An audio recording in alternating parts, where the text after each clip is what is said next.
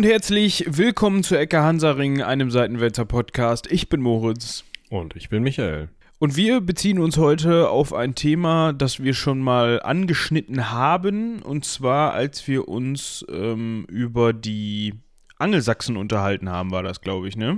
Genau, da haben wir, wie kommen die Angeln und die Sachsen auf die Insel und was machen die da und wie wohnen die da besprochen. Ja, ähm, wir haben uns nämlich überlegt, äh, in der letzten Folge haben wir über äh, Karl Martell gesprochen, äh, einen Hausmeier unter den Merowinger Königen. Falls ihr da Interesse habt, äh, euch jetzt fragt, was zum Teufel oder wer zum Teufel ist ein Hausmeier, äh, Karl Martell zum Beispiel, dann hört in die Folge gerne nochmal rein. Da wird das alles erklärt und da äh, erfahrt ihr, warum ein Hausmeier eigentlich zu der Zeit relativ, oder nicht nur relativ, sondern eigentlich mehr zu sagen hatte als der König, unter dem er ja, offiziell gedient hat. Ähm, in diesem Sinne gucken wir uns heute, beziehungsweise bleiben wir heute in der Merowinger Zeit, unter anderem. Und ähm, wie der ein oder andere mitbekommen hat, ähm, ist der Michael ja nicht nur studierter äh, äh Historiker, sondern auch Archäologe. Studierender, du musst da ein bisschen aufpassen, noch habe ich den Abschluss nicht.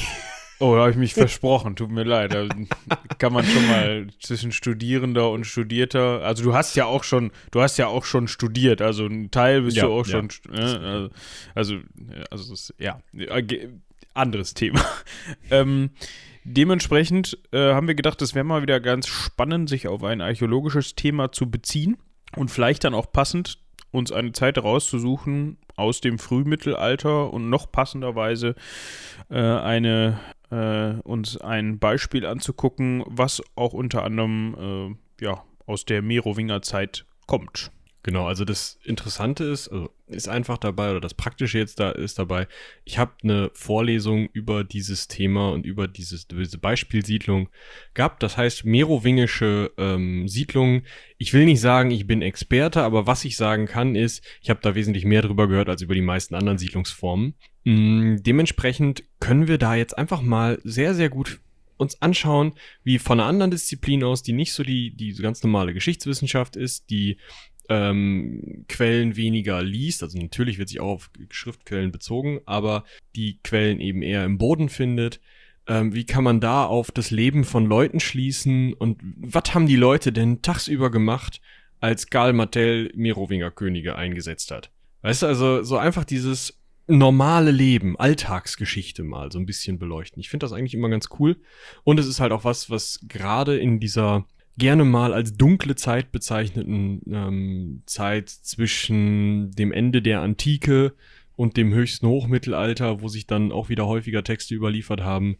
Ähm, da ist die Archäologie einfach eine Wissenschaft, die einfach viel, viel dazu beitragen kann, ähm, überhaupt Licht in diese Zeit zu bringen. Also Erkenntnis in diese Zeit zu bringen. Ja, und zwar ist die Rede von äh, unter anderem ähm, von, äh, von einer Grabung in ähm, Lauchheim. Ähm, ja. Und Schöner zwar, Name, ne? ja genau, und zwar ähm, geht es da um die frühmittelalterliche Siedlung Mittelhofen. Ähm, also man, da hätte ich jetzt erstmal zu, direkt die Frage, ähm, woher weiß man, das weiß man dann aus anderen Quellen, dass das Mittelhofen sein muss? Ähm, also diese Benennungen der Grabungen sind normalerweise oder sind meistens nach heutigen Flurnamen. Also kannst du davon ausgehen, dass diese, diese Grabung Mittelhofen genannt wird, weil die Gegend da Mittelhofen genannt wird, heute. Oder die könnte auch, keine Ahnung, Müllers Kamp heißen, dann wäre das halt die Grabung auf Müllers Kamp. So ist es normalerweise. Ähm, dass man gerade bei Siedlungen wie dieser hier, die ab 1300 wüst fällt, ähm, noch weiß, wie die damals geheißen hat, ist relativ unwahrscheinlich. Hm, okay. Ähm, was ich ja ganz witzig fand, und das, davon hat man ja auch schon häufiger gehört, beziehungsweise ich auch im Zusammenhang mit Münster, wenn man in Münster Geschichte studiert hat, dann kriegt man das ja mit. Immer wenn irgendwo in Münster gerade im sehr innerstädtischen Bereich, also innerhalb der Promenade oder so, irgendwo rumgebaut wird, ja, steht da ja irgendwo so mit Hände in den Hosentaschen, äh, in den, in den äh, äh, äh Hosen mit Hosenträgern natürlich, ähm, ein Archäologe rum und ähm, wartet eigentlich schon drauf, dass, da, dass die Bauarbeiten, wenn sie buddeln, ähm, irgendwas finden, wo er dann rufen kann, Moment, wir machen jetzt hier erstmal zwei, drei Jahre dicht. Ja, das ist ein, ist ein ähm, bekanntes Vorurteil, das stimmt schon. Also ich meine, ich würde die Hosenträger tatsächlich fast schon ausklammern, weil heute Zipperhosen sehr in sind. Also so drei, viermal teilbare Hosen, dass man sehr kurze und sehr lange Hosen haben kann. Das kann auf einer Grabung sehr praktisch sein. Ich habe, glaube ich, noch keine Archäologinnen und Archäologen gesehen, die nicht mindestens zwei solcher Hosen im Schrank hatten. Ähm, aber ähm, ja, es wird natürlich, gerade in einem schon ewig dicht besiedelten Gebiet wie Münster, wirst du, wenn du buddelst, was finden. Also du kannst den Boden nicht öffnen, ohne äh, auf, auf archäologische äh, Zeugnisse zu stoßen, die dann natürlich ähm, ja gesichert werden sollten. Also eigentlich müssen sie auch gesichert werden. Es gibt natürlich immer wieder Bauherren, die dann sagen, oh, was, also, schiebe ich mal was drüber. Aber, also, eigentlich ist halt nicht so, also, je nachdem, was man findet, aber normalerweise ist es nicht so, dass die da jahrelang rumbuddeln, sondern normalerweise wird das gesichert, wird das einmal ähm, dokumentiert und dann wird da entweder ähm, Kies drüber gekippt, sodass das ähm, vor Erdbewegungen und sowas ein bisschen stärker geschützt ist und vor Beton geschützt ist. Äh, oder es wird halt en bloc da rausgeholt oder die wichtigen Sachen werden rausgeholt oder wie auch immer und dann wird weitergebaut. Also das ist immer so eine Horrorvorstellung. Äh, wenn ich mal irgendwann ein Haus baue und dann kommt der Archäologe und sagt hier aber nicht mehr. So wild ist es nicht, normalerweise. Mm. Also es sei denn, da liegt halt ein Fürstengrab drunter, aber ganz ehrlich, dann, dann ist es auch so. Also dann, dann schieb's halt bitte nicht zu, weil. Ist halt ein Fürstengrab. Ist halt ein Fürstengrab, beziehungsweise ist halt ein wichtiges Zeugnis, so. Das geht um unsere Geschichte, da kann man dann auch mal einen Baustopp ähm, aushalten, finde ich. Ja, da gibt es bestimmt Leute, die da nicht so das Verständnis für aufbringen, aber das ist ja mit vielen Dingen so. Ähm, was ich ganz spannend fand, ähm, ich habe äh, in Münster studiert, als die im, äh, vom F-Haus aus, also das Fürstenberghaus für alle Nicht-Münsteraner, da sitzt das historische ähm, Seminar, also da laufen die ganzen Historiker rum oder ein Großteil von denen und wahrscheinlich auch äh, die meisten Archäologen. Ich bin da gar nicht so bewandert, wo da überall. Seit, seit neuerem. Also als du noch in Münster studiert hast, waren die noch woanders, aber mittlerweile sind die. Ah, okay. Ähm, und da wurde, normalerweise war das Fürstenberghaus so ein, so ein, so ein quadratischer Bau. Und dann hat man sich gedacht, Mensch, wir könnten mal diesen Innenhof, der sowieso eigentlich zu nichts Nütze ist, wo nicht mal einer zum Rauchen steht, ähm, mal neu bebauen und wir haben sowieso keinen Platz mehr für unsere ganzen Bücher. Die Bibliothek im Keller und in Teilen des Gebäudes quillt aus allen Nähten. Wir könnten die mal erweitern und einen ähm, schön genannten Bücherturm bauen. Also hat man da so ein Glasding reingezogen, was halt die Bibliothek erweitert hat und ähm, genau. Ähm, und da war es ganz spannend weil da wurde natürlich dann auch gebuddelt und wie ich gerade sagte, hat man das dann auch gleich genutzt, um innerhalb ähm, dieser Aushebung für diesen, diesen Bücherturm dann seine, die, die Archäologen gleich mal buddeln zu lassen. Ich weiß nicht, ob da auch was gefunden worden ist, die haben es auf jeden Fall versucht. Und da, da konnte man. gefunden worden. Also, das, also ich habe nicht genau auf dem Schirm, was da jetzt alles an Funden rausgekommen ist, aber es ist halt im Kern am Domplatz. Da kannst du nicht spucken, ohne was zu finden. Das ist einfach. Ähm, da auf diesem Domhügel wurde seit 800 gesiedelt. Da findest du was. Punkt. Ja, ähm, aber auf jeden Fall war das immer ganz spannend, wenn man so eine halbe Stunde zwischen zwei Seminaren oder eine Vorlesung überbrücken musste, dann konnte man, wenn man sich ans richtige Fenster gestellt hat, den immer mal so über, über die Schulter gucken und ja. dann mal runter gucken. Und, weil sonst kriegt man ja eigentlich als Historiker, also als ja, wenn man Geschichte studiert, da nichts von mit, bis man vielleicht mal in irgendeinem Buch ein Foto von dem etwas sieht. Ich meine, wenn man das will, kann man das bestimmt auch, aber ähm, ja. Ja, also das ist ja immer so ein Streit, ne? Also die Geschichtswissenschaft, gerade die älteren Geschichtswissenschaftler und unter anderem in dem Standardwerk von Ahasver von Brandt, Werkzeuge des Historikers, wird die Archäologie als sogenannte Hilfs- oder Grundwissenschaft, Grundwissenschaft ist schon der nettere Terminus, hm, bezeichnet also studierte ähm, Archäologinnen und Archäologen sind die Leute, die den Historikern und Historikerinnen ihr Zeug anschleppen dürfen ähm, und dann so ein bisschen die Deutung der Schriftquellen so ein bisschen nuanciert ausarbeiten dürfen. In Archäologenkreisen ist das natürlich mh, hm, nicht so gerne gehört. Ähm, es ist eine eigenständige Wissenschaft. Und ähm, sie hat auch viel mehr mit Naturwissenschaft zu tun, als es die Geschichtswissenschaft hat. Es gibt ähm, Bodenmethoden, ähm, also äh, Bodenscan-Methoden auf, auf ähm, Radarbasis, auf ähm, Luftbildbasis, auf Laserabtastungen Basis mit, frag nicht, ist es traumhaft. Ähm, also LiDAR heißt das, also nicht leider wie traurig, sondern L-I-D-A-R, wie Laserabtastungsmethode, ähm, bei der man mit einem Flugzeug über den Boden fliegt und dann mit dem Laser die Höhenmeter abtastet. Dann kann man die Bäume rausrechnen und dann hast du halt, siehst du halt Verwerfungen im Boden und kannst dadurch dann natürlich feststellen, ob da vielleicht was unter der Erde ist ähm, so eine ganzen Stunts gibt's und da musst du überall die, die Grundlagen verstehen. Das heißt, du hast einen ähm, naturwissenschaftlichen Anteil, der oft klein geredet wird. Du hast einen geografischen Anteil, du musst eine Ahnung von ähm, Bodenschichten haben, teilweise von ähm, Verschiebungen, von natürlichen Verschiebungen, wie sieht was im Boden aus. Du musst ähm, eine gewisse Ahnung von Fäulnisprozessen und ähm, ja, wie vergammelt was äh, auch im Boden, auch unter Luftabschluss und so weiter haben. Ähm, also da ist viel, viel mehr hinter, als dass das nur eine Hilfswissenschaft ist. Mm, und es ist leider trotzdem oft so, dass von der anderen Seite gesehen äh, bei historischen Erkenntnissen archäologische Wissenschaft nicht hinzugezogen wird. Also entweder sie belächeln einen als Hilfswissenschaft oder sie sagen, da ist eine eigene Wissenschaft, soll die eigenen Erkenntnisse machen, hat nichts mit uns zu tun. Und das ist beides nicht hilfreich. Der, der interessante Weg ist dabei interdisziplinär. Alle sollten in ihre eigenen Quellen, die, die sie gut bearbeiten können, reinschauen und dann gemeinsam eine, eine äh, ja, einen Schluss daraus ziehen. Das passiert immer häufiger, aber es ist halt immer mal wieder schwierig zu vermitteln und führt halt auch zu so diesem, diesem Abgetrennten, was du im Studium erlebt hast, dass du einfach an Archäologie normalerweise nicht drankommst. Ja, Genau, also das war höchstens mal in, ähm, in, in der Antike der Fall, also im, im, in, dem, in der Epoche Antike, ne, wenn man die behandelt hat.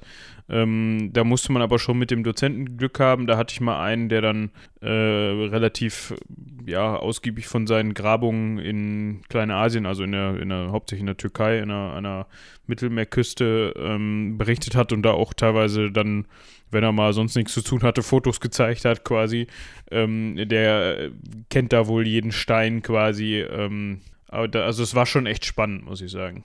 Ja, das ist halt in der Antike nochmal anders als gerade in der, in der Mittelalter-Archäologie und auch Geschichte. Das ist, wir müssten da jetzt halt einen riesigen Bienenstock von irgendwelchen, ähm, also in Münster ist es halt auch so, dass die, dass die Antike eigenständiger agiert, als es Mittelalter und Neuzeit tun als Institut beziehungsweise als Institutsteil und die Antike sich eben an die äh, klassische, also die antiken Archäologie mit dran schmiegt oder die antiken Archäologie sich, naja, wie auch immer.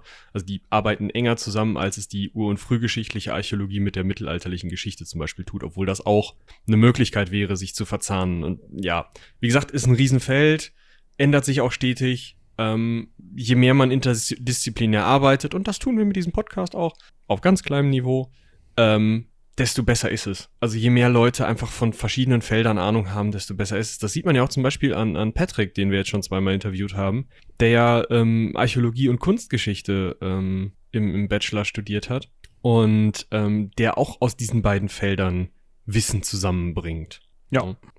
Ja, gut, äh, aber ich würde mal sagen, ähm, wir kehren zurück zu Mittelhofen. Genau, ab, auf nach Lauchheim im Ostalmkreis. Äh, Ostalbkreis. Genau. Wenn ihr das auf einer Karte sucht, dann liegt das ziemlich genau in der Mitte zwischen Stuttgart, Nürnberg und München. Wenn ihr jetzt die Wetterkarte von Deutschland im Kopf habt, ne, diesen Kopf, dann sozusagen am Übergang zwischen Hals und Kopf genau in der Mitte von der Karte. Ähm, um das mal so ein bisschen zu verorten, wo wir da unterwegs sind, das ist vielleicht auch einfacher, als wenn man irgendwie, als wenn wir jetzt über sowas wie Warna oder sowas sprechen würden, was auch ein super äh, spannendes äh, Gräberfeld an, am Schwarzen Meer ist, das mit unserer ähm, Folge heute nicht wirklich was zu tun hat, aber was halt viel schwerer zu verorten wäre. So kann man halt wirklich sagen, erstens, ihr könntet wirklich hinfahren und zweitens, ihr wisst jetzt genau, wo das liegt. Schön. Ja, ja schön, ne? Ähm, Mittelhofen oder in Mittelhofen oder an diesem Ort Mittelhofen lag für mehrere hundert Jahre. Mhm. Wahrscheinlich ungefähr ähm, besiedelt bis 1300 von, ich muss es in meinen händisch mitgeschriebenen Unterlagen suchen, deswegen kann das jetzt hier manchmal ein bisschen lauter werden, dafür quietscht mein Stuhl nicht. Ähm, ah, so. Also vom 6. bis zum 13. Jahrhundert ähm, wahrscheinlich durchgehend besiedelt. Das heißt, wir haben eine, eine Periode von 500 und ein paar kaputte äh, bis 1200 und ein paar kaputte, in denen da wirklich gesiedelt wurde und über 200 Jahre lang ähm, wurde auch ein Gräberfeld direkt in der Nähe ähm, belegt. Also Gräberfeld ist ein fancyes Wort für Friedhof. Ähm, das heißt, man hat, das ist einer der wenigen Fundplätze, wo man das hat. Man hat eine Siedlung, man kann sich anschauen, wie die Le haben die Leute gewohnt und dann, wie haben sie ihre Toten bestattet. Und das ist super spannend. Und daran können wir jetzt mal so ein bisschen uns anschauen, wie war es denn normal zu wohnen in Süddeutschland im, im, äh, in der Merowingerzeit? Weil gerade eben in der Merowingerzeit, also äh, 6. bis 7. Jahrhundert, ähm, die, ja, das normale Leben ähm, ja relativ unerforscht ist, aber sehr gut zu erforschen ist über die, äh, gerade gerade tatsächlich über die Gräber mehr als über die Siedlung. Du hast jetzt da eine Karte von der Siedlung. Äh, das könnt ihr euch übrigens auch angucken. Denkmalpflege baden-württemberg.de und dann sucht ihr einfach die Siedlung Mittelhofen. Da gibt's die Grabungskarte. Das ist toll. Ja, ist toll. Ich wollte vorher noch mal eben auf einen Punkt äh, hinaus und zwar äh, hatten wir das letzte Mal sehr ausgiebig über die unterschiedlichen Regionen innerhalb des Fränkischen Reiches gesprochen, vor allem auch unter Karl Martell. Ähm, das müsste dann ja zu verorten sein, eigentlich in Schwaben, oder nicht? Oder ist das noch. Ich hätte jetzt auch gesagt, dass das Schwaben wäre. Es ist ein bisschen schwierig mit den Karten zu vergleichen. Ähm, ja, die Alemannen könnten es auch noch sein. Also sie wird als alemannische Siedlung bezeichnet, ja, aber von den Provinzen des Frankenreiches her äh, war das denn? Suche ich natürlich nach der einen Karte, die ich nicht finde. Ja, aber auch der, also das passt schon mit dem, mit dem schwäbischen Raum. Ah, genau, ja. Die Provinz nannte sich Schwaben, gesiedelt haben da Alemannen. So nämlich. Es, es passt zum schwäbischen Raum, ganz genau. Ähm, ob das jetzt hundertprozentig im schwäbischen, also sozusagen irgendwo ein Stempel, da hat nirgendwo gestanden, das ist aber schwäbischer Raum, sondern das war irgendwo eine fließende Grenze und wahrscheinlich hat man sich mal, wenn das so grenznah ist, wie es jetzt hier über diese Karten aussieht, ähm, hat man sich mal eher den Bayern zugehörig gefühlt und mal eher den, den Schwaben als oberstem Herrscher, wobei auch da in diesen kleinen Dörfern wenn der König vorbei war, hat man gesagt, ja, heil dem König, das passt wohl. Aber dass man wirklich sich immer gewahr dessen war, wer ist gerade König wie sieht der aus? Erkenne ich diese Person, wenn sie hier vorbeikommt? Ähm, weiß ich, was ich genau zu tun habe und wer ist dann der, der Hausmeier und wer ist dann irgendwie, was weiß ich. Man kannte ziemlich wahrscheinlich, zumindest als einfacher Dorfbauer, äh, von dem wir jetzt einfach ausgehen wollen auch, kannte man ziemlich wahrscheinlich denjenigen, der fürs eigene Gebiet zuständig war.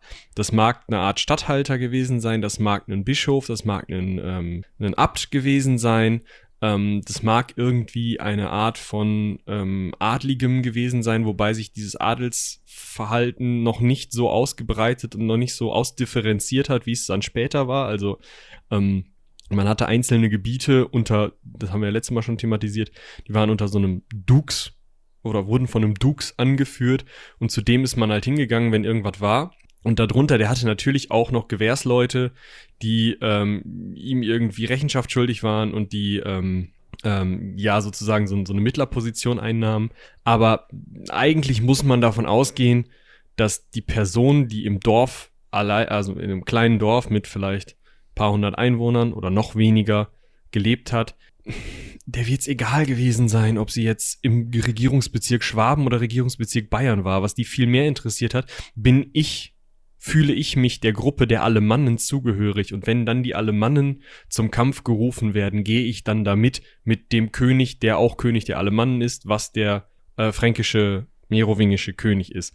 Oder ähm, fühle ich mich eher den Bayern zugehörig, die jetzt gerade gegen den Merowinger König aufbegehren und gehe ich dann deswegen, weil ich mich den Bayern zugehörig fühle, damit. Das ist nicht so fest an einzelne anführende Personen gebunden, bis zu dem Zeitpunkt, wo man dann natürlich sozusagen auf dem Versammlungsfeld steht und sagt, ja, wir wollen jetzt hier mal, keine Ahnung, mal gucken, wie viele Leute haben wir denn unter Waffen und können wir irgendwas reißen, dann ist natürlich der Anführer auf einmal total interessant. Ne, dann musst du ja eine charismatische Person haben, die dich überhaupt begeistert und die dich da mitzieht, aber um diese Gruppendynamik herzustellen, brauchst du erstmal irgendwie eine Gruppenzugehörigkeit.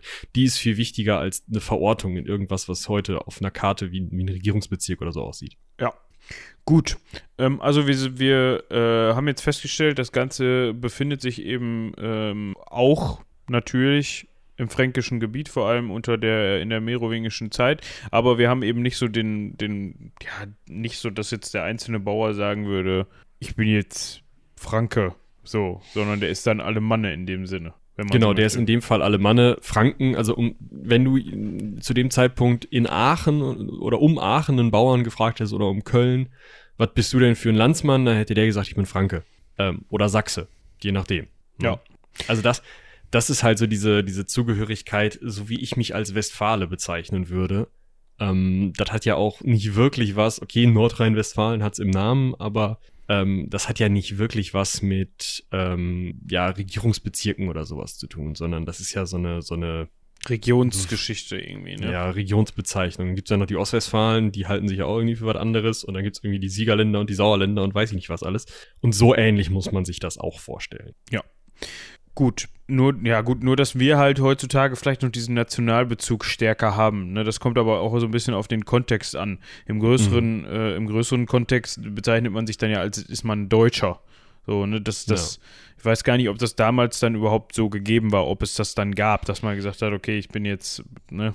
Ja, ich, ich komme aus Mittelhofen, bin Alemanne und bin Franke für Leute, wo ich Wahrscheinlich nicht, also ziemlich sicher eigentlich nicht, weil die Idee des Nationalstaats zu dem Zeitpunkt einfach noch nicht funktioniert hat. Also man ja. wusste sozusagen, oder es gab die Idee gar nicht, dass es einen, einen Staat mit festen Grenzen und einer eigenen Verwaltungsgliederung gibt, sondern so ein König war halt König der Franken und der Burgunder und der Aquitanier und der Alemannen und der Schwaben und der weiß was ich noch alles und nicht in Schwaben. Also diese Idee, das ist ja in, in zum Beispiel bei, bei Preußen dann im äh, 18. Jahrhundert wichtig, ähm, da nennt sich der preußische dann König ja erst König in Preußen und später König von Preußen. Und das ist eine unglaublich wichtige Unterscheidung, wenn man diesen Nationalstaatsgedanken hat.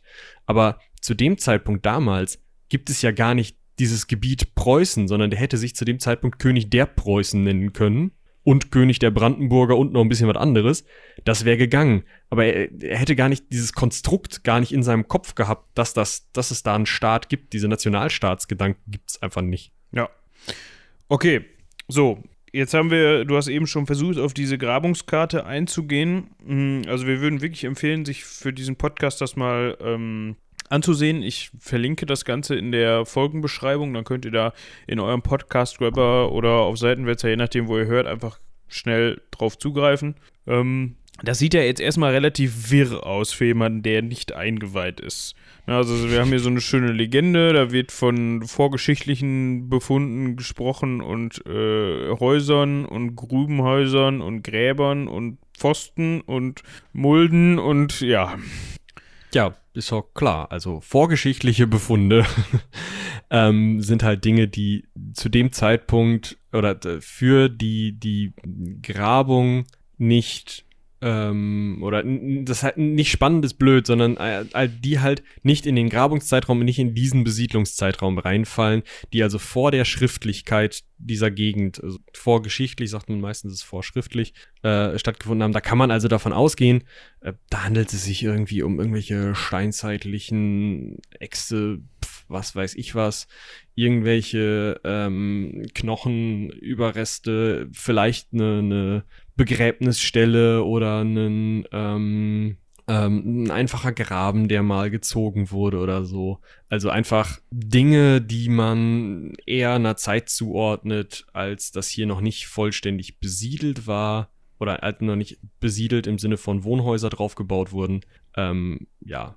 Und die anderen Sachen ist halt erstmal, sind alles Dinge, die man in diesen Zeitraum vom 6. bis zum 13. Jahrhundert datiert. Das heißt, das ist ein langer Zeitraum, ne? Das müssen wir auf jeden Fall im Kopf behalten, dass das nicht alles irgendwie in 10 Jahren, Schritt, Jahresschritten passiert, sondern das sind 100 Jahresschritte, in denen das, diese Besiedlungsgeschichte abgeht. Und da hat man dann eben Häuser, die durch ähm, Linien oder gestrichelte Linien dargestellt werden, in Orange auf Weiß. Ähm, dann hat man orangene Flecken, das sind Grubenhäuser, das unterscheiden wir gleich noch. Ähm, dann hat man lilane Flecken, das sind Gräber ähm, und irgendwelche Pfosten und Mulden und sowas.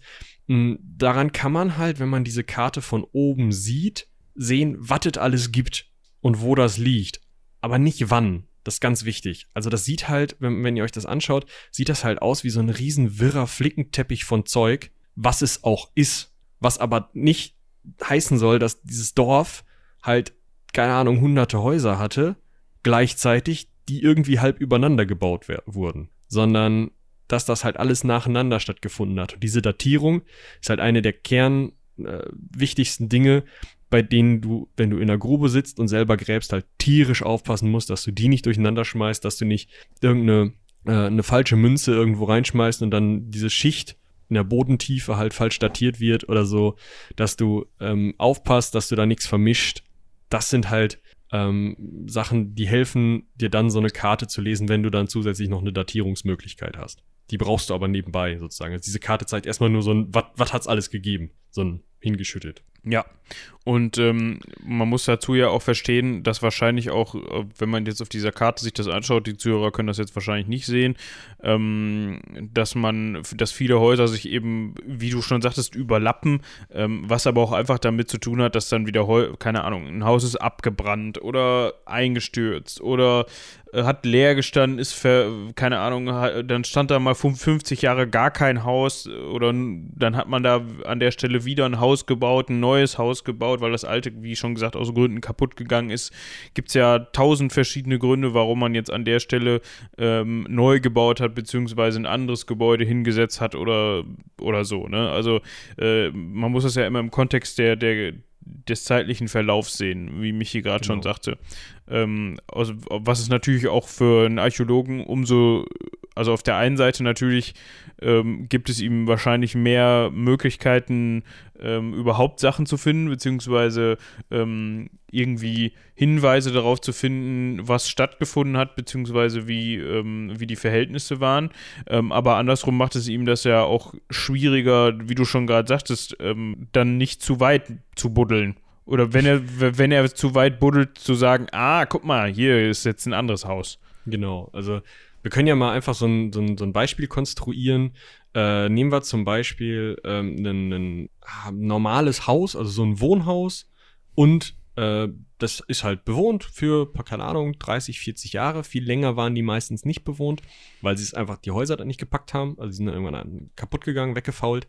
Ähm, jetzt stürzt dieses Wohnhaus nach 50 Jahren ein oder wird vielleicht auch nach 30 Jahren bewusst niedergelegt.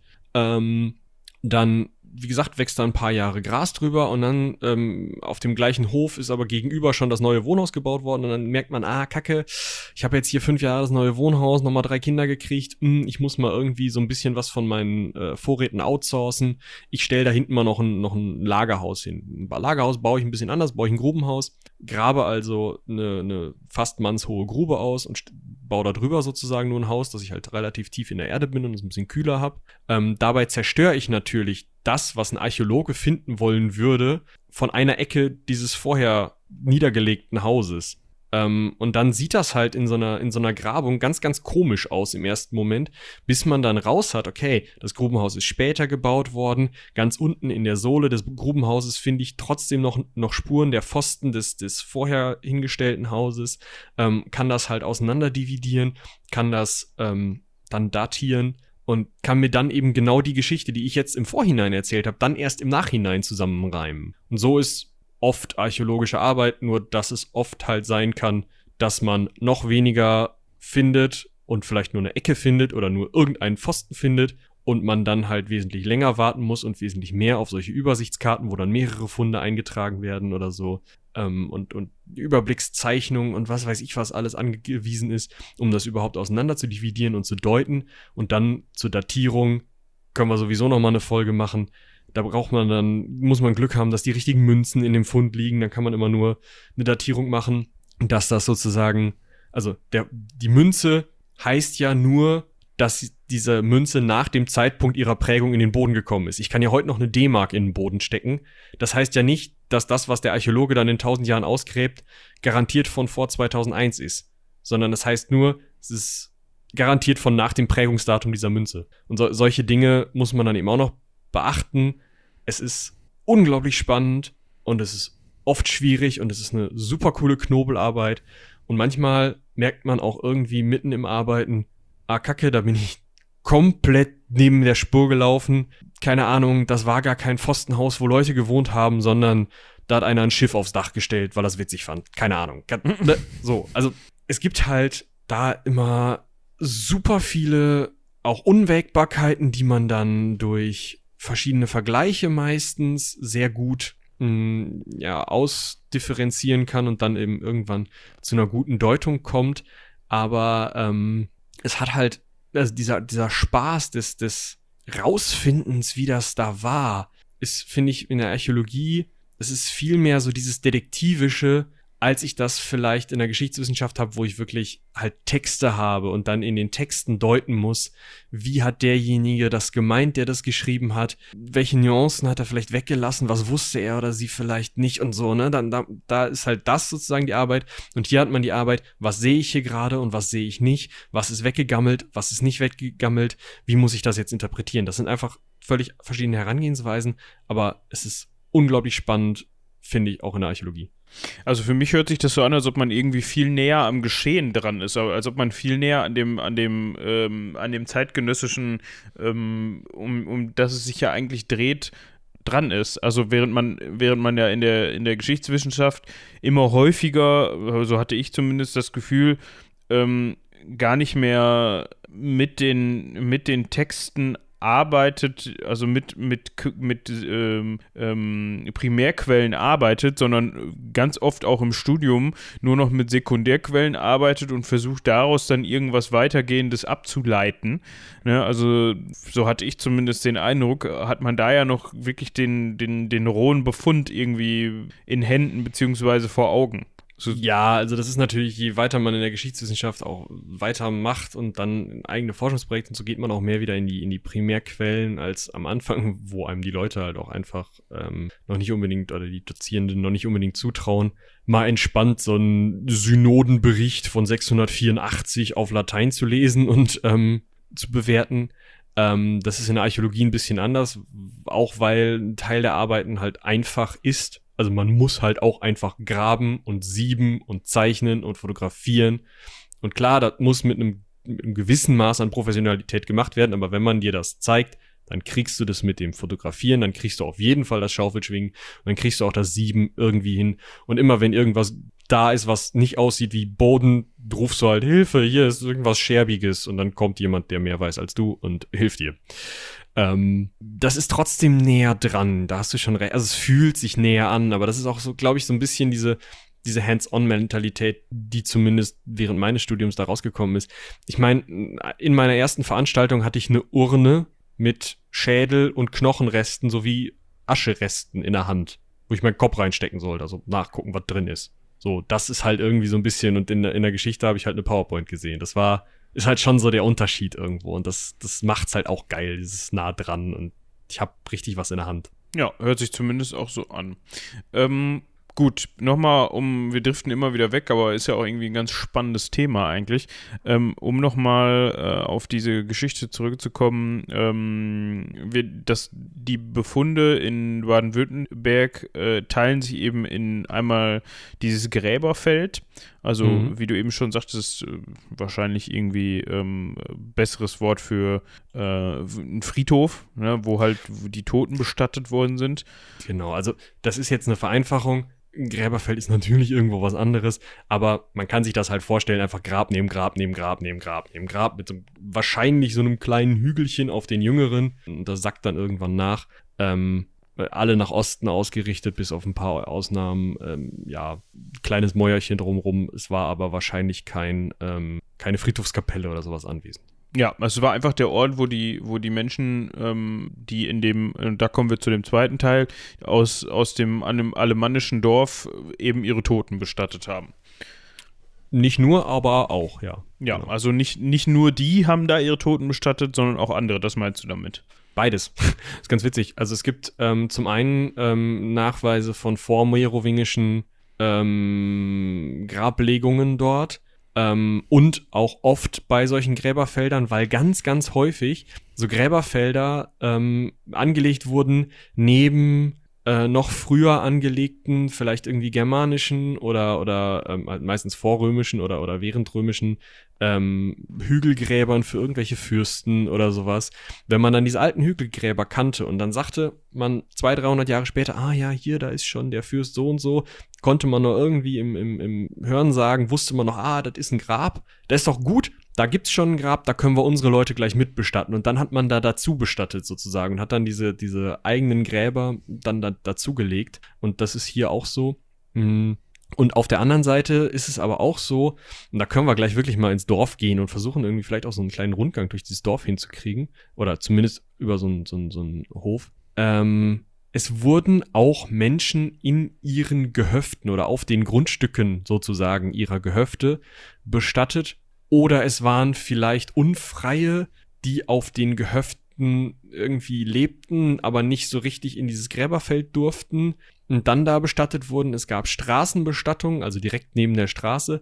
Ähm, und es gibt halt auch noch eine zeitliche, einen zeitlichen Unterschied, ähm, dass häufig, also das jüngere, ähm, Teile der jüngeren Besiedlung weisen mehr Gräber auf.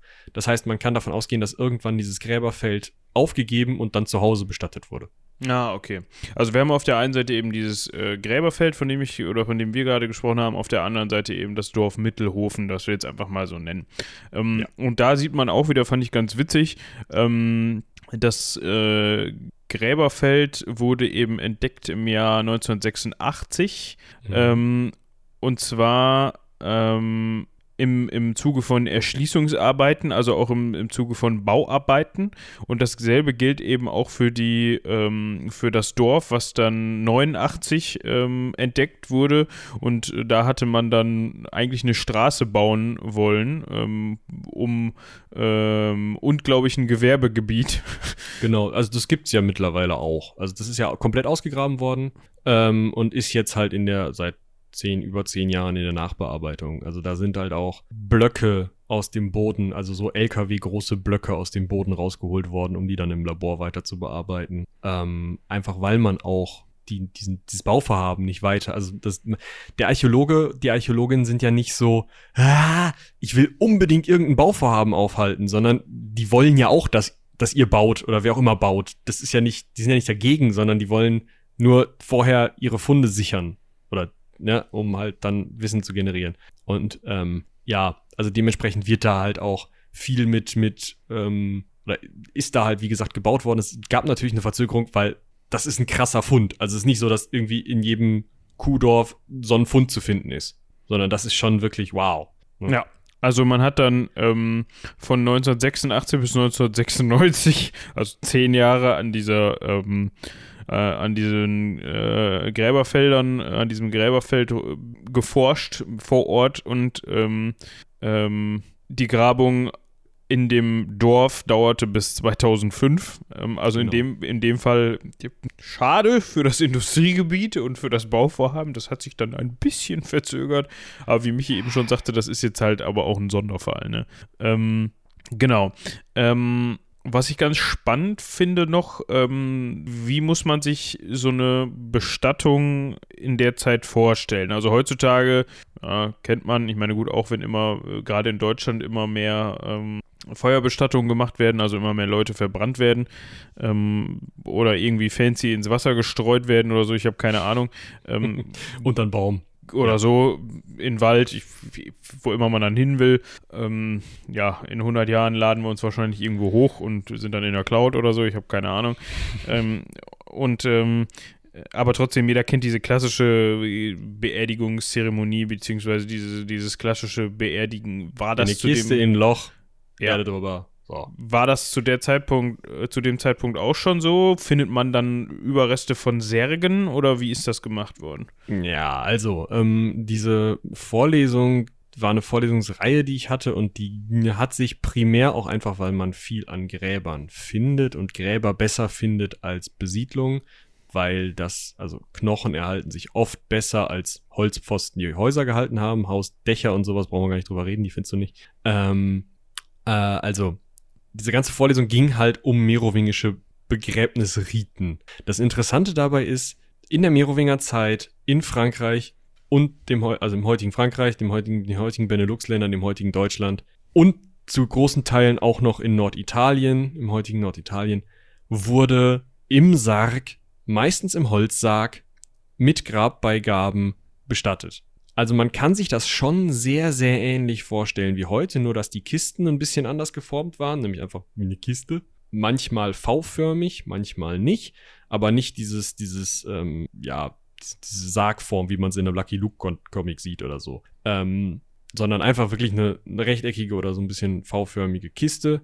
Und da drin war dann halt Zeug. Also da drin ist die Person angezogen in guten Klamotten, also dem Besten, was sie für sich hatte und was sie auch häufig getragen hat, ähm, behängt mit alles Mögliche an Döneken, was man so brauchte, also so ähm, Wasserflasche, ein kleines Essmesser, ähm, irgendwelche Broschen, Fibeln genannt, also so Teile, die Kleidung auch zusammenhalten, wie eine Sicherheitsnadel, eine sehr große, mh, mm, manchmal mit ähm, irgendwie einer Waffe, also nicht immer, aber häufig mit einer Waffe dabei. Manchmal kann man auch nicht so genau sagen. Es gibt den sogenannten Sachs, das ist so eine europäische Machete vielleicht. Also es ist ein einseitiges, meistens, also für ein Messer relativ langes, trotzdem Messer genanntes Werkzeugwaffending. Also das, die Teile funktionieren durchaus gut als Waffe, wie es eine Machete auch tut, sind aber auch so zu interpretieren, dass man damit halt mal Gestrüpp zur Seite haut, dass man damit, ja, halt das halt als Werkzeug benutzt, weil du oft mal irgendwie eine scharfe Metallkante brauchst, um irgendwas zu bearbeiten. Dafür halt auch dieser Sachs, den hatten die oft dabei. Je höher die Stellung wurde, desto mehr Gedöns hatten die dann natürlich. Dann gab's noch Rüstung, dann gab's äh, irgendwie ähm, Schilde, Speere und so weiter. Es teilweise wurde neben dem Sarg nochmal so, so ein Holz Bereich abgetrennt, wo nochmal mehr Zeug dabei lag, also wo du dann wirklich mh, hm, bei Frauen teilweise ganze Webstühle mit eingegraben hast, ähm, wo teilweise irgendwelche Wagen mit eingegraben werden, die so halb auseinandergebaut sind. Was sehr, sehr oft dabei ist, sind kleine Tongefäße, also auch bei, bei äh, weniger reichen Bestattungen sind kleine Tongefäße mit was zu essen und was zu trinken. Ähm, das kann man heute auch wieder feststellen, indem man die Rückstände, also Ton ist ja porös, da saugt sich so ein bisschen was rein und wenn das weggammelt, dann saugt sich halt auch diese ganze Suppe, die sich da, ne, kannst du dir vorstellen, ja. saugt sich halt auch in diese Tongefäße rein. Das kannst du dann heute analysieren mit, mit naturwissenschaftlichen Methoden, dann kannst du feststellen, was da drin war. Ähm, wurde sehr oft Wein mitgegeben oder andere ähm, Getränke, so, so vergorener Apfelsaft und solche Veranstaltungen und oft Getreide einfach. Ähm, und dann so, also so, so eine so eine Vorbereitung auf eine Reise kann man das fast nennen, wie die Leute da bestattet wurden. Ähm, was aber auch dazu führt, dass es schon in Merowinger Zeit Grabräuber gibt. Das ist auch eine total geile Geschichte. Ähm, es gibt Gräberfelder, ich hab jetzt nicht im Kopf, ob es in diesem war oder in anderen, in denen Leute, also die Leute, die für das, äh, die Totengräber sozusagen hingegangen sind und absichtlich nicht ganz getroffen haben beim, beim Suchen einer Stelle für eine neue Bestattung. Das heißt, die haben so gegraben, dass das Fußende der neuen Bestattung irgendwie ins Kopfende einer alten Bestattung oder in den Mittelteil einer alten Bestattung reinragt, sodass man die dann aus Versehen öffnet, da das Zeug rausholt, was interessant ist, und dann natürlich schnell so ein bisschen wieder zuschiebt und dann die neue Leiche draufschmeißt, weil da gräbt ja keiner. Wer Leichenschändung macht ja keiner, geht ja gar nicht. So. Und dann haben die sich natürlich sozusagen so ein bisschen zusätzlichen Profit damit erwirtschaftet, indem sie dann halt die vielleicht zu dem Zeitpunkt 20, 15 Jahre in der Erde befindlichen ähm, Gegenstände da rausgeholt haben. Was ja bei einem, bei einem Schwert zum Beispiel 15 Jahre unter der Erde polierst du, dann geht das wieder. Ähm, gut, das Getreide war hin. Aber ähm, Tontöpfe kannst du ja auch nochmal putzen. Also es funktioniert schon. Hm. Ähm, Clever. Und, ja, also es ist, sowas ist halt spannend und dann, das erkennst du daran und das finde ich super spannend, ähm, dass die dann neu oben drauf gelegte Leiche nicht waagerecht in der Erde bleibt, sondern mit den Füßen absackt, weil die ja in den Hohlraum der anderen Leiche reinsackt, weil das alles nicht mehr ganz so statisch ist, wie, wie man das gerne hätte. Und das heißt, wenn du halt eine, im, im Boden gräbst und dann zehn Leichen findest, die, die schön parallel zur Erde da drin liegen und einer liegt so ein bisschen schräg, dann weißt du, ah, da hat einer geklaut. Da ist noch was drunter im Zweifel. Genau. Also Natürlich kann auch sein, dass da irgendwas anderes drunter ist, dass da irgendein Kanickel drunter hergegraben hat oder was auch immer. Aber das ist halt eine der Erklärungen und das erkennt man dann halt auch daran, wie dann in den, ähm, oft ist es so, dass dann zum Beispiel die, die Brustkörbe total durch die Gegend verteilt liegen, diese Rippenkäfige. das siehst du dann halt und denkst, ja gut, wie, warum im Grab? Ja, weil hinterher einer durchgerührt hat. sowas also sowas finde ich tierisch spannend. Und das ist halt, ähm, dass das überhaupt geht, ist dadurch bedingt, dass die halt auch in Holzkisten bestattet haben, in denen dann noch Zeug drin war. Ja. Ähm, Im Archäologischen Landesmuseum von Baden-Württemberg wurden einige Teile ähm, der Funde ausgestellt. Da wurde sich aber schwerpunktmäßig, so wie ich das gesehen habe, auf ähm, adlige Lebensführung der Alemannen eben bezogen. Also da wurde vor mhm. allem vor allem irgendwie hochwertigere Funde ähm, ausgestellt. Ich sehe zum Beispiel gerade so eine Kreuzfibel. Also Fibel, wie du eben schon sagtest, sind ja im Grunde so, so, so Spangen, die einen Mantel unter anderem zusammenhalten, wenn ich mich da nicht komplett vertue, oder? Nicht nur, nicht nur ein Mantel. Also das äh, funktioniert durchaus für mh, alle Kleidungsstücke. Also zum Beispiel kann es halt auch sein, dass du äh, vor den Schulterblättern jeweils eine Fibel hast, weil du im Endeffekt nur zwei Lappen trägst und die irgendwo zusammenhalten musst. Ähm, oder, ja, also auch äh, teilweise gab es Fibeln, die an Bändern einfach nur am, also der Gürtel hatte überlange Bänder bis zu den Knöcheln und da an den unteren Enden waren Fibeln, nur um zu zeigen, ich bin cool. Also irgendwo eine Mischung zwischen Sicherheitsnadel, Knopf und Brosche in der Funktion. Okay. Äh, und ich sehe jetzt hier so, ein, so, eine, so, eine, Kreuzfibel, die relativ fancy ist. Ähm, mit irgendwie, keine Ahnung, Edelsteine werden es nicht sein. Das sieht so ein bisschen aus wie so ein Bernstein in der Mitte und dann so mhm. Glasbesatz. Ähm, das sind tatsächlich Halbedelsteine meistens. Oh. Äh, und ich weiß nicht, ob da irgendwie ein Goldanteil in dem, ähm, oder ob das Messing ist, diese. Da oh. ist Goldanteil, wenn nicht sogar Vollgold. Okay, aber wenn man dann sowas ausbuddelt, dann hast du auch Party an dem Tag, oder? Wenn du dann da so ja, dann, dann rumbuddelst und dann so, ups, was ist das denn? Ups. ja, also normalerweise passiert dir nicht, ups, was ist das denn, sondern normalerweise passiert dir halt sowas wie, ja, hu, hier ist irgendwie ein Grab, gucken wir uns das mal an, langsam, langsam und dann merkst du schon irgendwie an der Ausstattung oder an der Form des Grabes so, hm, das könnte was sein. Da ist wahrscheinlich mehr ähm, mehr drin, als ich in einem, in einem sehr einfachen Grab vermuten würde. Dann guckst du natürlich nochmal genauer hin und dann fummelst du sowas aus der Erde. Also es ist nicht so, dass du irgendwie blind mit dem Spaten rumgräbst und dann huch. Aber, ähm, sondern du meistens bist du dann halt schon irgendwie auf den Knien und mit so einer Maurerkelle zugange. Ähm, aber dann ist Party klar, wenn du sowas findest, dann. Ähm, du findest aber meistens, also bei Gold ist es nicht so unbedingt so, aber bei, bei anderen Metallgegenständen, also ganz bekannt sind da äh, Ringpanzerhemden oder im Volksmund Kettenhemden genannt. Ähm, du findest eine Eisenkartoffel, eine Rostkartoffel. Was weiß ich, was das denn ist. Und dann brockelst du so ein bisschen dran rum und merkst, hm, da ist noch irgendwas Festes drunter. Okay, ich brockel mal nicht weiter, sondern ich gebe das jemandem, der da richtig Ahnung von hat, beziehungsweise beschäftige mich später im Labor damit. Dann baue ich das so ein bisschen auseinander, kann diese Korrosion ein bisschen entfernen und kann dann herausfinden, dass das ein Kettenhemd ist. Ähm, und genauso ist das bei, bei Schmuckstücken häufig auch, dass die halt irgendwie ankorrodiert sind. Gerade wenn sie eben nicht aus Gold sind. Gold bleibt, also ist sehr, sehr, sehr, sehr reaktionsarm, chemisch gesprochen, und bleibt damit häufig Gold also das gammelt nicht. Kupfer wird halt grün und ja, dann hast du halt so, so Bröselzeugs. Ne? Gut, aber man darf sich das jetzt nicht so vorstellen, dass man irgendwie dann da, also das ist wahrscheinlich dann irgendwie in einem Klumpen Erde noch mit drin genau. und du, du willst es nicht vor Ort dann auseinanderbröseln, um nichts kaputt zu machen, sondern das ist jetzt nicht so, dass du dann jetzt so ein Goldkreuz da mal eben so schwupp in der Hand hast und sagst, ey. Ja, wir sind halt nicht bei Indiana Jones, genau. Also wenn du dieses Goldkreuz zum Beispiel, wenn du das in einem Erdklumpen findest und so eine leichte Ecke rausguckt, dann wirst du halt sehr, sehr, sehr, sehr, sehr, sehr vorsichtig und wirst diese Erde, die du da ab abbruddelst, irgendwie auch noch auffangen und dann nochmal durchsuchen, weil da sind halt ganz krasse Einlegearbeiten drin und wenn du da ein so ein Steinchen rausbrichst aus Versehen, weil du irgendwas sauber machen willst oder so, dann willst du das halt auch wiederfinden und vielleicht nochmal rekonstruieren können und so. Aber ähm, ja, also ich sehe hier zum Beispiel auch so ein ähm, äh, aus Grab 66. Ja, schön, dass Sie dabei stehen. Also für die, für die Zuhörer, das ist für euch natürlich jetzt, ähm, wir, ihr seid jetzt auf eine Beschreibung von uns angewiesen, um äh, einen Rüsselbecher. Ja, also wirklich ein gläserner Becher. Ja.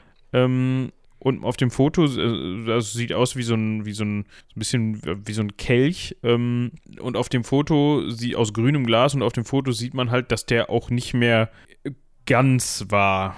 Der wurde gepuzzelt, ja. Ja, also das heißt, dann nimmt man halt die 5 Kilo Erde drumherum mit und setzt sich hin und guckt, ach guck, da ist so eine kleine Scherbe und da ist eine und da ist eine und dann setzt man den wieder zusammen mit Patex oder was. Ja, nicht mit Patex, aber ganz einfach gesprochen ist das so, ja. Ach du Scheiße. Das Coole an so einem Rüsselbecher, also der sieht halt aus wie Tante Inges Vase, die hässliche. Ja. Der ist halt da unten so ein Füßchen und dann ähm, so, so, so Ausbuchtungen und dann geht der nochmal zusammen und geht dann so kelchförmig auf. Ähm, ja, weiß ich nicht. Würde ich mir halt nicht in eine Wohnung stellen, aber gut. Äh, das Coole daran ist, das ist jetzt nicht, also aus einem, was weiß ich, wie krass adligen Grab, sondern es ist gar nicht so wenig verbreitet, Glasgefäße zu haben zu der Zeit. Die werden nicht einfach als Trinkgefäße benutzt, weil sie dafür wirklich zu zerbrechlich sind und man dafür eben auch Holzbecher oder irgendwas in die Richtung hat, die auch mitgegeben wurden oder so Lederbecher. Mhm. Aber sie werden oft so zu besonderen Anlässen rausgeholt, so ein bisschen wie das gute Geschirr. Und das kann man ähm, ähm, ja daran so ein bisschen, oder da, das wird daher interpretiert, dass häufig ähm, Personen, die so einen keinen super hohen Stand haben, aber auch so einen mittelhohen Stand haben, dann so einen so einen Becher, einen so einen Glasbecher mitgegeben bekommen, der dann teilweise auch schon zu dem Zeitpunkt, in dem er in das Grab kommt, 200 Jahre oder so alt ist. Also die Sachen wurden lange weitergegeben in Familien oder so, wurden auch vielleicht immer mal wieder verkauft. Und irgendwann kommt dann der Moment, wo ich sage, okay, ich möchte diese Person besonders wertschätzen, deswegen gebe ich der so einen Becher mit. Manchmal auch in Kindergräbern, dass man sagt, hm, das Kind irgendwie ist nur fünf geworden, war aber ein tolles Kind, schätzen wir das halt wert und geben dem so einen Glasbecher mit. Ähm, so ähm, kommen diese Glassachen in die Gräber, aber das heißt eben auch, dass Glas sehr bekannt und normal war zu der Zeit und man sich das eben nicht so vorstellen muss, dass irgendwann im 19. Jahrhundert irgendwer Glas erfunden hat und alle so, huh, geil, sondern da gab es schon Glas und das ist halt, ja, ein bisschen grünlich. Es ist nicht so klar wie das Glas, was wir heute kennen, aber es ist durchaus, also es, es funktioniert als Glas, also man kann daraus auch trinken ähm, und, und es ist, es war nicht so unerschwinglich, wie man sich das vielleicht vorstellt. Ja, ähm, mit Blick auf die Zeit, du hast ja eben gesagt, wir wollen dann nochmal von den Gräberfeldern äh, weg, äh, oder von dem äh, Gräberfeld, das ist ja ein Gräberfeld, mhm. ähm, ins Dorf quasi ähm, und uns mal anschauen, wie war sowas überhaupt aufgebaut. Also, ähm, kann man anhand dieser Befunde jetzt irgendwie so ein bisschen feststellen, dass es eine annähernde Struktur gegeben hat, dass man irgendwie sagt, okay, man hat da irgendwie so ein bisschen aufeinander Rücksicht genommen und gesagt, okay, ich baue jetzt mal so neben meinem Nachbar, dass das passt und vielleicht gibt es irgendwo eine Mitte, eine erkennbare des Dorfes, wo man irgendwie so dieses klassische äh, von wegen, ja, da steht jetzt am besten nur, keine Ahnung, der Dorfplatz oder so. Oder also wenn ich mir jetzt diese, diese Grabungskarte hier angucke, dann denke ich mir, ähm, nö. nee.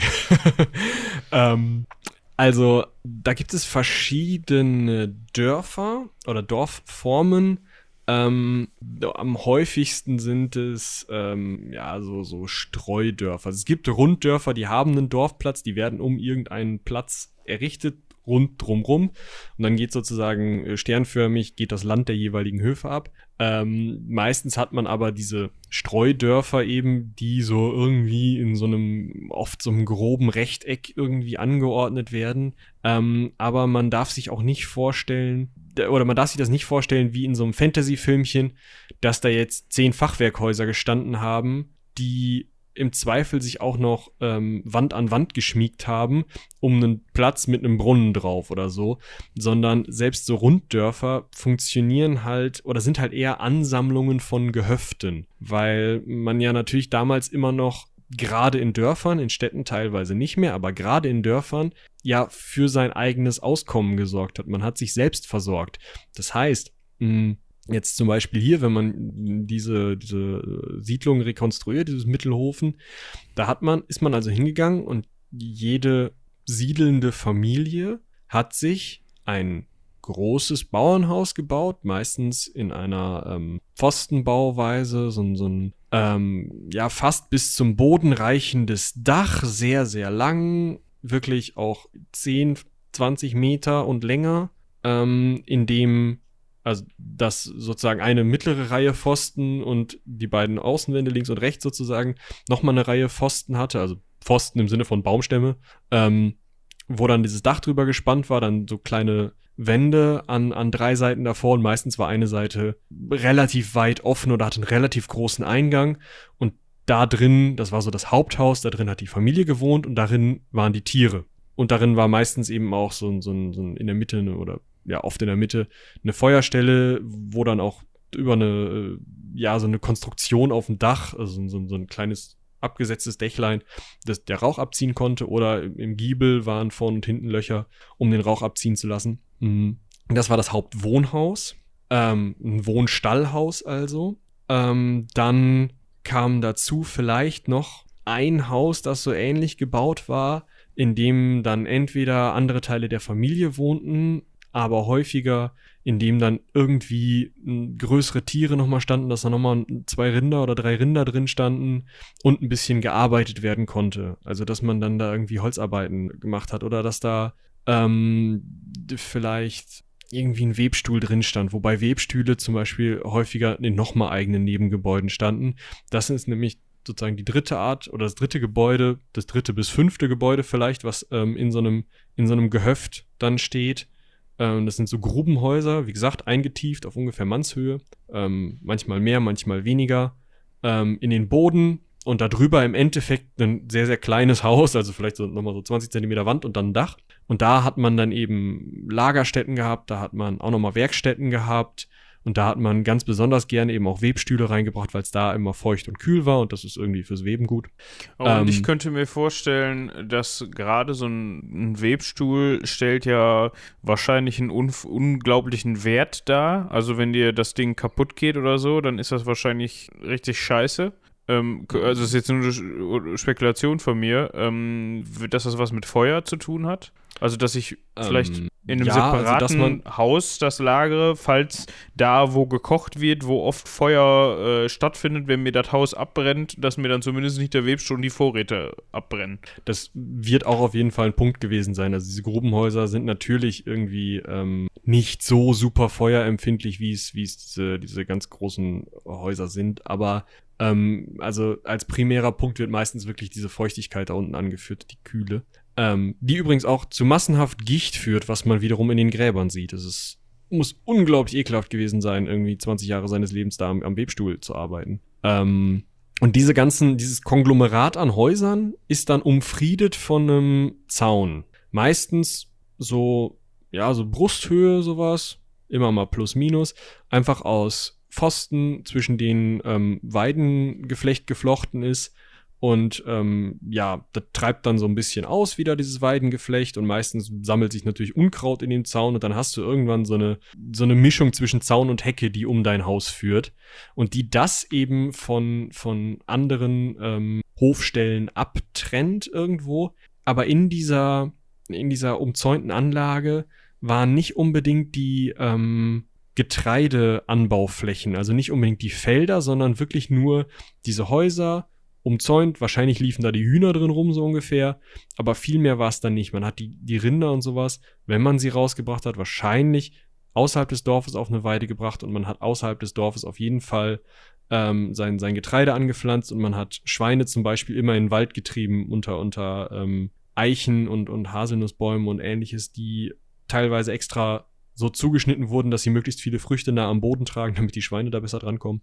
Ähm, also da, da wurde, ähm, wurde sozusagen auf dieser Hofstelle nicht noch der, der Ackerbau und die Viehzucht mitbetrieben, sondern das wurde teilweise mit rausgebracht. Und diese Hofstellen bilden dann, wie gesagt, so ein, so ein loses Rechteck, aber nicht um einen Platz oder so, sondern mehr so an so einer Straße lang, kann man eher sagen. Und es ist immer so, dass diese Hofstelle eine Seite hat, die wirklich nach außen außen führt, also wo, wo das Dorf dann zu Ende ist. Es ist nicht so, dass dann eine Hofstelle in der Mitte ist und sich dann irgendwie halt, ähm, wie viele müssten es dann sein? Drei, sechs, acht drumrum drapieren, dass du so eine, so eine neun, wie wenn du ja, keine Ahnung, wie auf einem Würfel, wenn du halt in der Mitte zwischen den Sechsen nochmal was.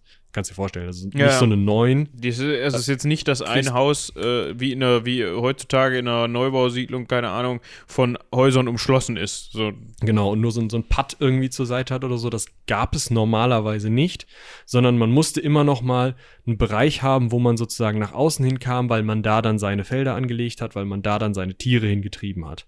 Ne? Und dann hatte man also sozusagen diese umfriedete Hofstelle, wo diese, dieser Zaun natürlich auch wilde Tiere anteilig draußen gehalten hat und ähm, auch die eigenen Tiere drin gehalten hat und halt auch einfach klar machte, okay, hier ist mein Gebiet, da kann ich machen, was ich möchte.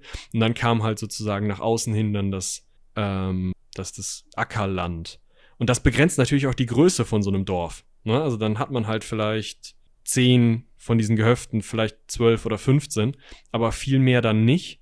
Und danach ähm, gibt es dann sogenannte Ausbausiedlungen, wo man dann noch in Sichtweite des Mutterdorfes sozusagen wieder so ein Konglomerat von Gehöften anfängt, ähm, um halt immer dieses, dieses nach außen gehende Weideland zu haben und um immer noch mal sozusagen direkt am eigenen, ähm, am eigenen Hof noch außen drum Land zu haben. Und ähm, das halt in Sichtweite, um diese Dorfgemeinschaft aber nicht so richtig zu verlieren. Das finde ich auch ein ganz spannendes Phänomen. Also man hat gar nicht dieses, dieses Ansammeln und immer größer werden von einem Ort, sondern man hat so ein, so ein, so ein Siedlungshopping. Nur man hat immer, immer eine kleine Siedlung und dann nebendran wieder noch eine.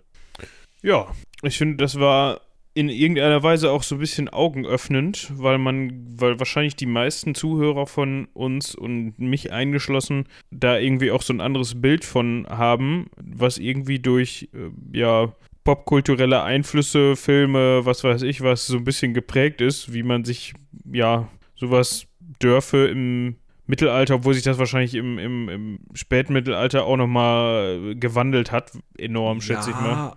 Aber diese, also diese Hofansammlungen sind sehr, sehr, sehr, sehr lange noch bestehen geblieben. Also die Gebäude, Gebäudeform ändert sich irgendwann. Man wandelt von dieser Pfostenbauweise, wo man diese Baumstämme sozusagen einfach in den Boden rammt und dann ein Dach drüber hängt, ähm, wandelt man irgendwann zu so einer Gestellbauweise, Ständerbauweise, wo man ähm, mehr oder weniger in Richtung von Fachwerk geht und, und ähm, die Wände eben anders baut, weil sie dann wesentlich mehr aushalten, denn so ein Pfostenhaus, bei dem die Pfosten auch, also die Pfosten, die bis zum Dach durchgehen, auch in den Boden eingetieft werden. Da kann man sich halt vorstellen, nach 20, 30 Jahren gammel, fängt das an richtig wegzugammeln, je nachdem wie feucht der Boden ist.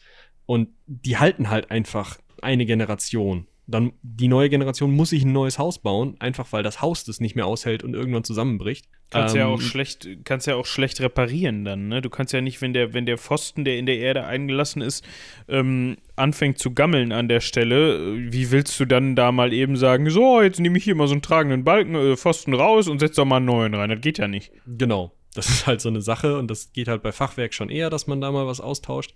Ähm, und das, man sieht es ja auch, die Fachwerkhäuser haben es überlebt, diese ähm, Reihe, also diese Langhäuser ähm, findest du nicht. Also die findest du im Boden als Pfostenlöcher, als, als, ja, später dann eben als Zeichnung auf so einer Karte, was sich einfach nur durch Bodenverfärbungen oft darstellt und halt Funde, dass man innen halt sozusagen einen Topf und ein paar Scherben und sowas findet.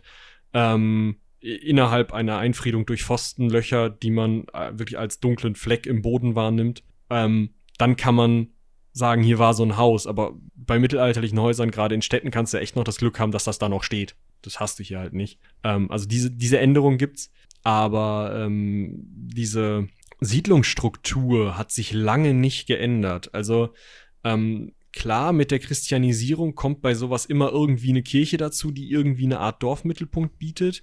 Und oft ist es dann auch so, dass derjenige, der diese Kirche, ähm, also der Priester in dieser Kirche, ähm, ein Haus daneben hat, was nicht so einen großen Wirtschaftsbereich hat wie diese anderen Gehöfte. Aber ähm, bis sich wirklich auch kleine Kirchen in den einzelnen Orten so durchsetzen, also in diesen Dörfern, wir reden ja von Dörfern, wir reden nicht von Kleinstädten, so durchsetzen, dass das irgendwie zu einer, zu einer Siedlungsgenerierung führt und zu einem, zum Anbauen um diese Kirche und sowas, ähm, das dauert einfach und das ist, passiert auch nicht bei längst jedem Dorf, sondern es gibt halt einfach auch Dörfer, die heute noch an der Straße liegen und einfach ein langes Rechteck an der Straße entlang sind, was fast alles ursprünglich mal Hofstellen waren. Und das zeigt sich heute noch.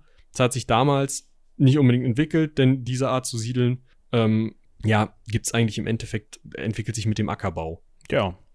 Sehr cool.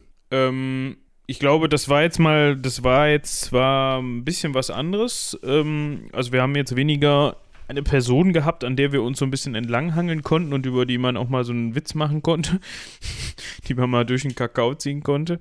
Ähm, wir hoffen, dass das trotzdem interessant war, dass man vielleicht mal auch so ein bisschen so einen Eindruck bekommen hat, Ähm, was ist überhaupt Archäologie? Äh, könnte man fast so ein bisschen empfehlen, äh, wenn jemand sagt, boah, ich will Archäologie studieren und äh, weiß aber nicht, ob das das Richtige für mich ist, äh, als Einblick.